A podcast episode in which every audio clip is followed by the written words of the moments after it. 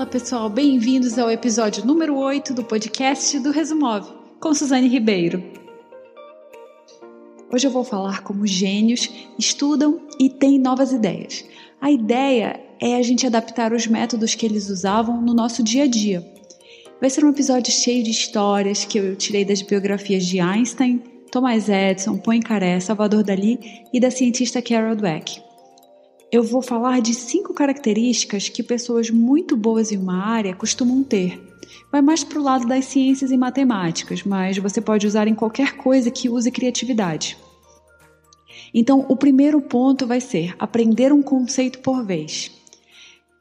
Ao ver um assunto difícil, por exemplo, você abre o livro e se depara com um capítulo super difícil.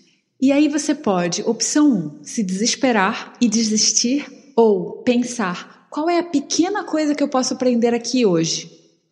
Qual é a pequena coisa que eu posso aprender hoje? Então, nem que você leia um parágrafo, meia página, já é um pequeno conhecimento. Então, pessoas boas em matemáticas e matemática são pessoas que conseguem aprender um conceito por vez. E depois elas empilham esses blocos de conhecimento e fazem torres de conhecimento. Já quem é ruim em matemática acha que é ruim porque não consegue aprender tudo de uma vez. Acha que teria que abrir o livro e aprender de uma vez aquilo tudo. Mas agora você já sabe, sempre que se deparar com um assunto difícil, super complexo, e quando você vê que está criando muito cortisol, muito estresse, pause, respire e pense: será que tem alguma coisinha aqui nesse capítulo que eu posso aprender agora, que eu, que eu posso aprender hoje? E aí todo dia você volta no assunto, aprende um pouco por vez. Por exemplo, no meu caso, quando eu estava estudando para a USP, eu lembro que a respiração celular para mim foi bem complicada. Não a parte superficial, mas aquelas partes de equacionamento, de NAD, FAD, formação de piruvatos. Enfim, eu não peguei de primeira, eu fui pensando, pensando, mas eu não conseguia. Então, eu decidi estudar um pedacinho da matéria por dia. Quando eu ia estudar biologia, no começo, os dez primeiros minutos, eu passava estudando esse assunto. Então eu via um vídeo ou eu lia alguns, alguns trechos do capítulo. E cada dia eu aprendia um detalhezinho daquelas nades e fades. Que alguém, outra pessoa, vendo, poderia achar irrelevante. Mas no contexto de dez dias, eu aprendi muito bem aquele assunto. Eu poderia até dar aula daquele assunto. Então eu achei que foi muito legal. Na prática, então o que, que eu fiz? Eu estudei esse assunto por uns 10 minutos, uns 10 dias. E me ajudou muito, muito mesmo. O outro ponto é acreditar que é bom ou ruim. Então, parece super clichê, que horrível, mas não é. A Carol Dweck é uma cientista de psicologia de Stanford. Ela fez um trabalho muito legal mostrando por que algumas pessoas são um sucesso, realmente são muito boas Aí pode ser em esportes, em matemática, ciências, e porque outras pessoas são péssimas. E a diferença vai ser o mindset, a mentalidade. Que na, na prática vai ser achar se consegue ou não consegue fazer uma coisa. Mas vamos destrinchar um pouco mais a mentalidade. O que, que é a mentalidade? A mentalidade é a interpretação do mundo que você tem. Então, você vê o mundo com os seus olhos, certo? Você interpreta como você interpreta esse mundo vai definir sua vida inteira. Como seria uma mentalidade para o vestibular? Se você achar que todo mundo vai ser melhor que você, que todo mundo sabe mais, ou que todo mundo é mais capaz, capaz que você, você vai sempre ficar para trás também. Já se você acha que sempre consegue, que vai aprender, que vai passar, adivinha, você vai lá, você vai dar o gás, vai estudar e conseguir. A diferença inteira é a mentalidade. Mas o, a diferença não é nem a mentalidade, a diferença é o que a mentalidade nos faz fazer. A diferença é a ação que resulta dessa mentalidade, desse mindset. Então agora eu vou mostrar uns trechos do livro da Carol. Quando você entra em uma mentalidade, você entra em um mundo novo. No mundo da mentalidade fixa, o sucesso é provar que você é inteligente ou talentoso, validando a si mesmo. No outro, no da mentalidade flexível, o sucesso é ir além para aprender algo novo, desenvolvendo-se. Na mentalidade fixa, o fracasso é errar, obtendo uma nota ruim, perder um torneio, ser rejeitado. isso significa que você não é inteligente ou talentoso. Já na mentalidade flexível, o fracasso é não crescer, é não se desenvolver, é não ir à luta. Algo ainda mais importante é o seguinte: no mundo fixo, o esforço é uma coisa muito ruim, é uma falha. Significa que você não é inteligente, não é talentoso o suficiente. Se você fosse, não precisaria de esforço. No outro mundo, na mentalidade flexível, é o esforço que faz você ser inteligente ou talentoso. É o esforço que te faz ir mais longe. É o esforço responsável pelo sucesso. Sensacional, não é, pessoal? A mentalidade fixa é você acreditar que a sua inteligência está definida, que é aquela do teste de QI e pronto, você já nasceu com aquilo. Já a mentalidade flexível é bem diferente, é você acreditar que consegue, que realmente consegue tudo o que você quiser com o seu esforço. Então, vamos valorizar o esforço.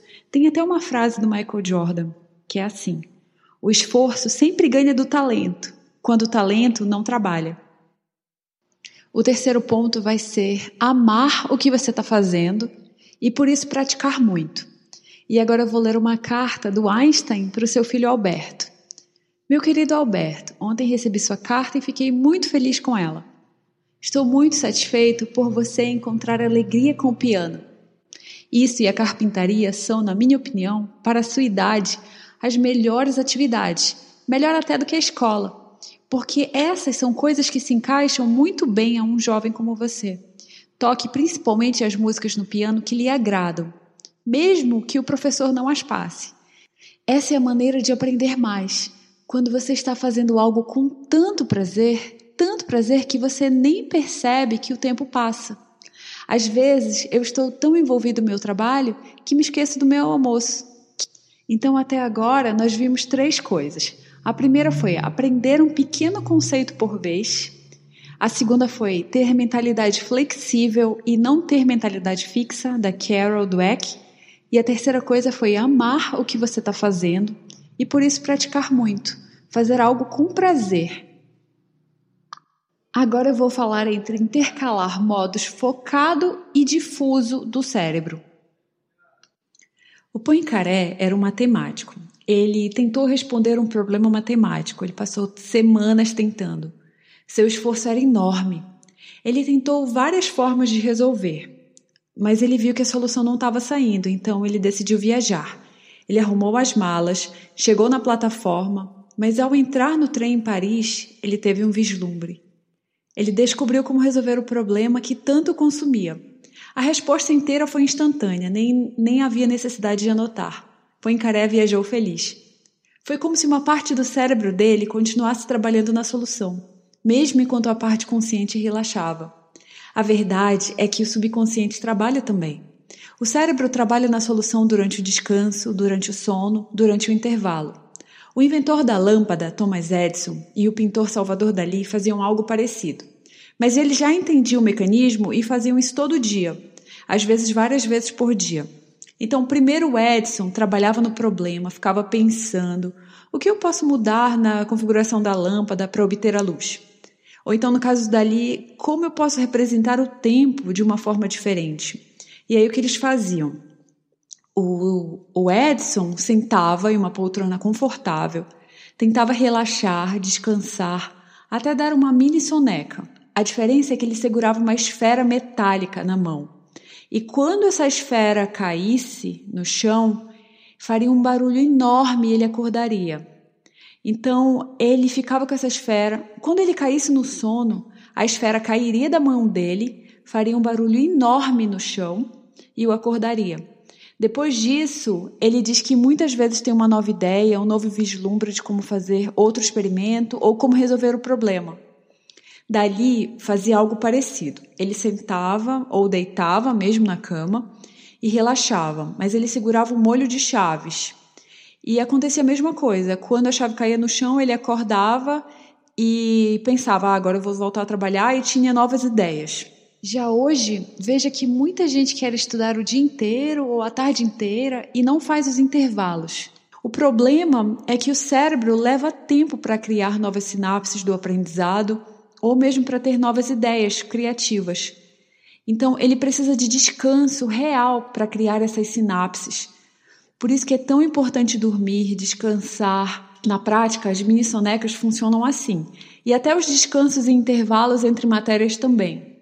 Então, não tem por que a gente se estressar tanto para estudar o dia inteiro. A gente tem que deixar o inconsciente trabalhar também.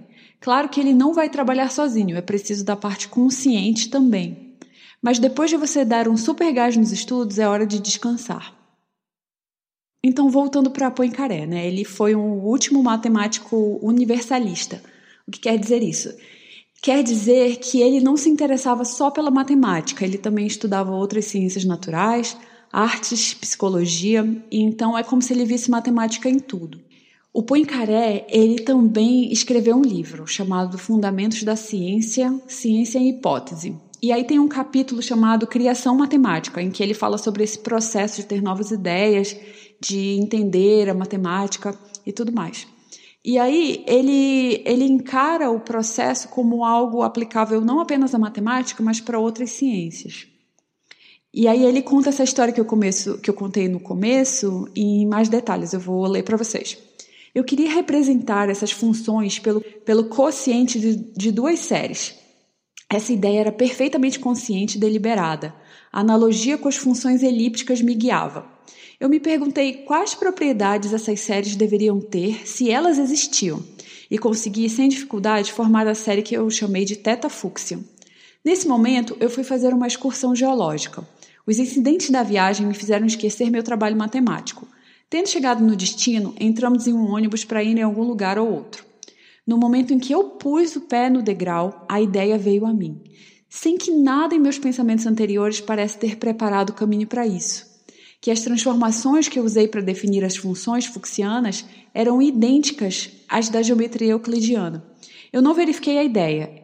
Eu não deveria ter tido tempo, pois ao tomar meu lugar no ônibus, continuei uma conversa já iniciada, mas senti uma certeza absoluta.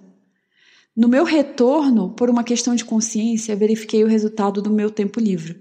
Estava perfeitamente correto. Ele conta ainda outra história.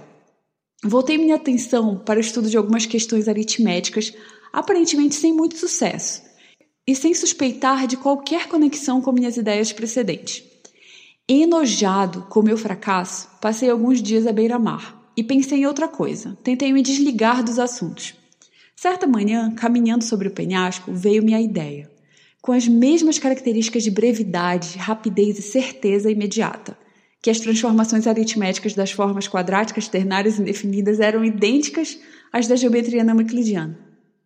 Isso é o famoso insight, aquele, aquela iluminação que aparece quando a gente faz algum intervalo ou quando dorme, descansa e aí do nada você tem uma ideia. Isso não acontece só com matemática, pode acontecer com várias outras coisas, com várias outras matérias. Então, por exemplo, eu lembro quando eu estava fazendo o logo do Resumov. Nossa, não vinha nenhuma ideia. E eu queria fazer um logo legal e tal. E aí eu fiquei, fiquei dias, dias, dias pensando, fiz desenho, fiz várias coisas. E nunca ficava legal, só ficava coisa horrível. Aí até que eu decidi, ah, eu vou, vou parar com isso, vou, vou esperar aparecer a resposta, vai aparecer. E aí depois eu tive essa ideia do, do logo que é hoje. E eu adorei. Foi no descanso também. E aí eu acho que muitas coisas, muitas respostas para a vida da gente acontecem no descanso, quando você não está pensando. Mas claro que não acontece só no descanso. Você não, você antes precisa realmente ter algum esforço naquele sentido. Então, quando você, por exemplo, para estudar alguma matéria, primeiro é preciso estudar realmente lá no livro, batalhar para entender, fazer alguns exercícios. E aí depois aquele conteúdo vai se sedimentar ou, ou você vai entender alguma coisa que você estava em dúvida no descanso. Mas claro que precisa do trabalho consciente antes. Depois ele fala sobre a procrastinação e o descanso necessário que a gente precisa. O mais impressionante é essa aparência de iluminação súbita, a manifestação de um trabalho anterior longo e inconsciente. O papel desse trabalho inconsciente na invenção matemática me parece incontestável. Os traços dele seriam encontrados em outras disciplinas também. Muitas vezes, quando alguém trabalha em uma pergunta difícil, nada de bom é realizado no primeiro ataque. Então a pessoa descansa, enrola e depois volta ao trabalho. Durante a primeira hora de retorno, como antes nada é encontrado, e de repente a ideia decisiva se apresenta à mente. Pode-se dizer que o trabalho consciente foi mais proveitoso justamente porque foi interrompido, e o descanso devolveu à mente sua força e frescor. Ainda assim, Poincaré tem o cuidado de salientar que, sem uma base de trabalho consciente prévio, essas iluminações súbitas não ocorreriam. Então, mais um trecho. Há ainda outra observação a ser feita sobre as condições desse trabalho inconsciente. Ele só é possível se for precedido, se for precedido e seguido por um período de trabalho consciente. Essas inspirações súbitas nunca acontecem, exceto após alguns dias de esforço voluntário que parece absolutamente infrutífero e de onde nada de bom parece ter chegado, onde o caminho tomado parece totalmente errado. Esses esforços, então, não foram tão estéreis quanto se pensa. Eles estabeleceram a máquina inconsciente. E sem eles, ela não teria se movido e não teria produzido nada. Então você vê, o esforço consciente é a parte mais importante. E aí depois você descansa e deixa o inconsciente agir. Então Poincaré percebeu que a sua habilidade de resolver problemas matemáticos dependia de duas partes do cérebro: a parte consciente, que trabalhava durante as sessões de trabalho, e a parte subconsciente, que criava as soluções mais elegantes, aparentemente sem esforço nenhum. É aquele eureka durante o relaxamento no banho ou na viagem. Com as evoluções da neurociência, a gente sabe que o que muda na verdade é a forma de como o cérebro opera. Então, o cérebro tem dois modos de operação principais: o modo difuso e o modo focado. O modo focado é aquele modo concentrado, é quando você está focado num exercício ou no seu estudo, você está realmente concentrado só naquilo, naquele detalhe da matéria ou naquele assunto. Já o modo difuso é o que você usa para fazer um intervalo bem feito, é aquele que você descansa quando você está viajando. Ele usa todo o seu cérebro, não usa só uma parte do seu cérebro como modo focado. Então, existem vários artigos na literatura médica falando como eles funcionam e como a gente pode usar esse funcionamento para entender como estudar melhor. Mas na prática, a ideia é sempre revezar entre esses dois modos, o modo difuso e o modo focado. Então tem mais uma dica prática, né? Você pode começar de manhã estudando a matéria difícil, a matéria mais difícil para você. E mas quando estiver difícil de chegar na solução de um problema, você pode vê-lo antes de dormir ou antes da sua soneca. Mas antes de dormir é bem legal. E aí vai funcionar como se o seu cérebro estivesse trabalhando nesse problema durante o sono. Então, muitas vezes você acorda de manhã com uma ideia de como resolver o problema. Eu sei que comigo isso já aconteceu várias vezes, não necessariamente pelo sono no, à noite, mas durante o dia mesmo. Eu estudava algum assunto de manhã e aí eu ia almoçar ou ia fazer algum descanso e depois, no meio da tarde, eu pensava: ah, é assim que se resolve aquela questão.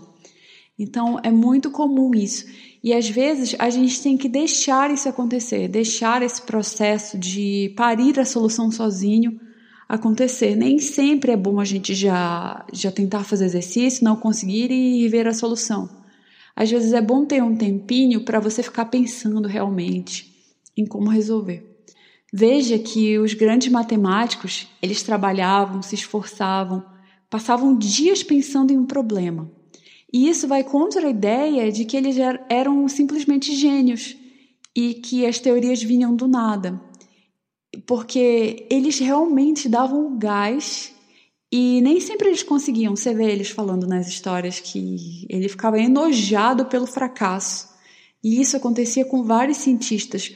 Vários, vários matemáticos que eu estou lendo a história agora eram assim também. Vocês sabem como surgiu a molécula do benzeno? Como o pesquisador descobriu a conformação espacial da molécula do benzeno? Foi um pesquisador chamado Kekulé. Kekulé fez sua pesquisa, ele sabia as propriedades do benzeno, a fórmula molecular, que é C6H6. Ele passou anos estudando compostos químicos, hidrocarbonetos e essa fórmula em particular do benzeno. mas ele não conseguia pensar na conformação molecular, ou seja, como era a geometria da molécula. Era impossível. Ele dizia que estava além das suas capacidades, mas mesmo assim ele continuava pensando, criava uma hipótese, testava, não dava certo, mas ele continuava esse processo. Até que um dia ele foi dormir pensando nisso. E ele acordou no meio da noite. Ele teve um sonho. Ele sonhou com uma cobra em chamas comendo o próprio rabo. Uma cobra em chamas comendo o próprio rabo. É isso, é isso que eu estava querendo saber. Essa é a fórmula do benzeno. Isso me dá até arrepios. Mas você vê o quanto o inconsciente é mágico?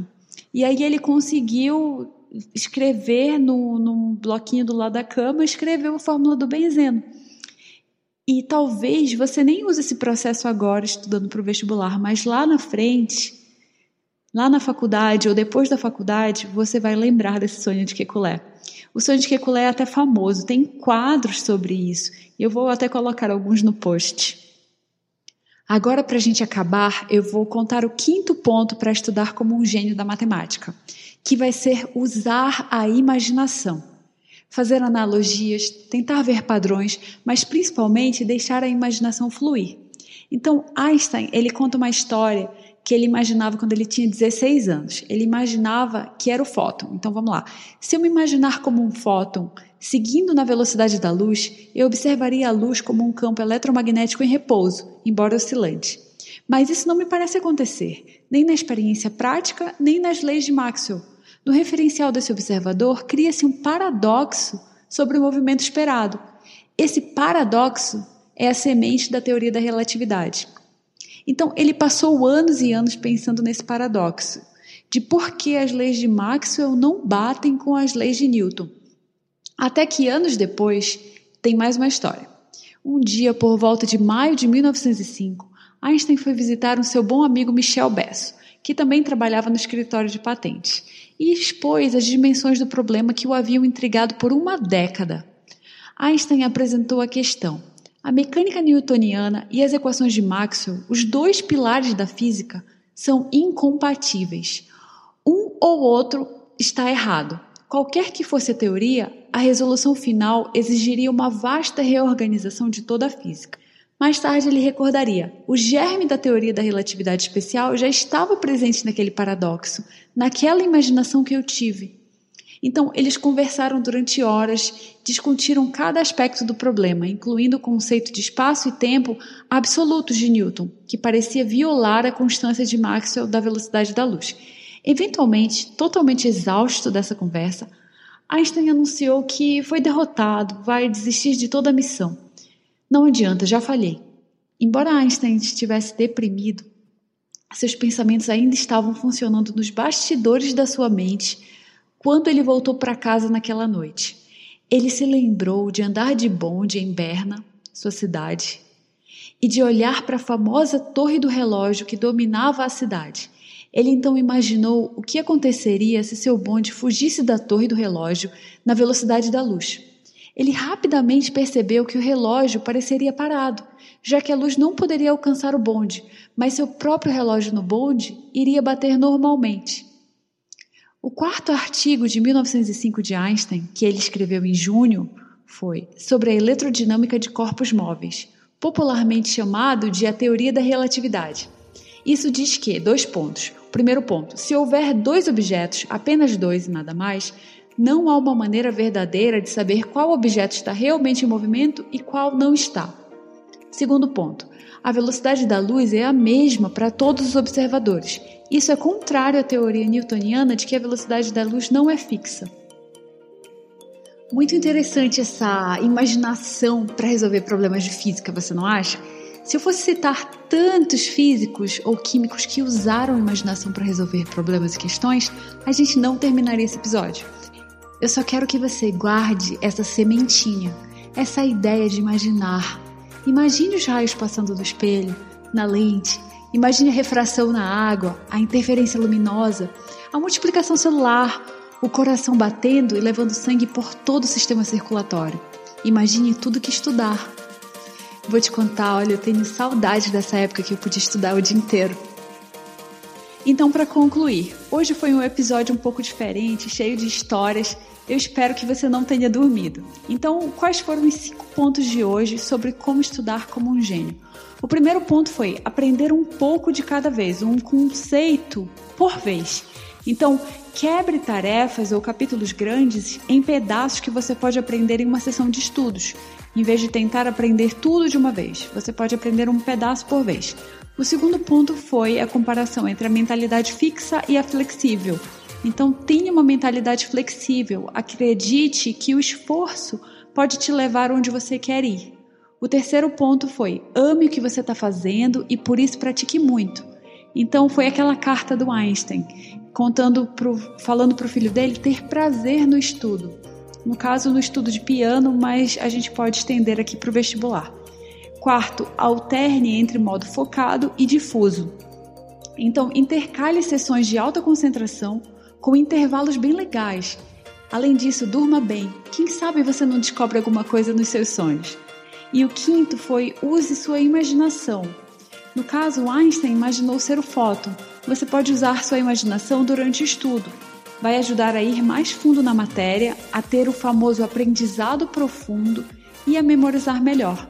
Por hoje é isso. Eu sou a Suzane. Obrigada por escutar. Se você gostou desse podcast, eu vou pedir duas coisas. A primeira é compartilhe com seus amigos. E a segunda é entre na lista de e-mails do Resumove, porque você vai ficar sabendo quando novos episódios serão lançados, terá acesso aos descontos em cursos online, além de receber dicas de estudo direto no seu e-mail.